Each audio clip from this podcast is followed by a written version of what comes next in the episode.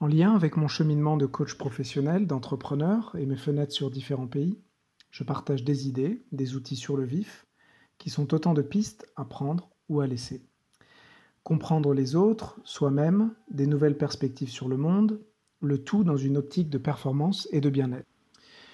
Aujourd'hui, je voulais juste faire quelque chose de très bref pour, euh, parler de quelque chose qui m'a sauté aux yeux euh, hier, je crois, euh, sur le, sens des mots, et notamment le sens des mots autour du travail, de l'entreprise en français et en anglais. je regardais donc ce mot business qui veut, qui, veut dire les affaires en anglais, comme tout le monde sait qu'on utilise en français d'ailleurs. Et je, regardais sur l'étymologie, donc qui est business, donc le fait d'être d'être occupé, je trouvais ça assez intéressant. Je me suis mis un peu à réfléchir à ce que ça peut vouloir dire. En fait, en faisant une brève recherche, on se rend compte qu'il y a, qu'il y a déjà pas mal de gens qui ont écrit des articles bien plus intelligents que ce que, que je vais dire sur, sur l'étymologie, en tout cas sur cette partie-là. Mais donc moi, ce que j'ai tiré la pelote de, de laine, notamment donc sur le fait de voilà business qui est, euh, qui est censé être voilà les affaires, le sérieux, c'est vraiment être occupé. Et je me suis dit tiens c'est un peu curieux, c'est un peu voilà, être occupé, ça veut dire pas forcément avoir de but, c'est un petit peu potentiellement futile. Ça m'a un petit peu questionné, je me suis dit en français, on dirait peut-être les affaires, on dit aussi s'affairer. Et s'affairer aussi, il y a le côté euh, juste être occupé, pas forcément avoir une mission ou un, but, un but précis. Donc ça, ça m'a interrogé. Après, j'ai repensé à mes, mes, cours de, mes cours de français plus jeunes et au sens du mot travail donc euh, l'étymologie qui vient de tripalium qui veut dire euh, qui veut dire torture.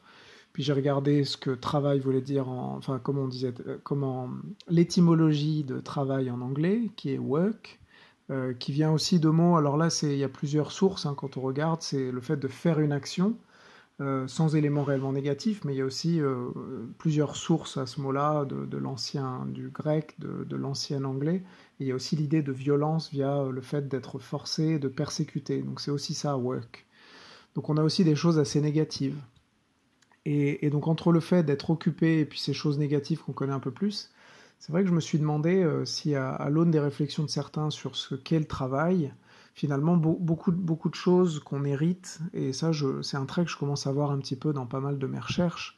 Il y a beaucoup de choses qu'on a figées euh, qui datent euh, au niveau des mots, mais au niveau aussi de notre manière de voir, de il y a, je sais pas, je dirais deux, trois siècles, voire un siècle parfois aussi, aussi court que ça.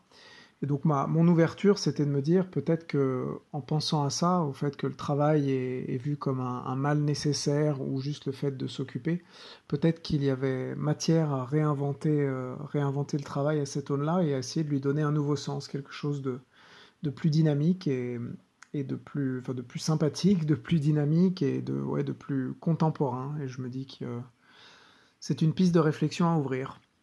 À bientôt.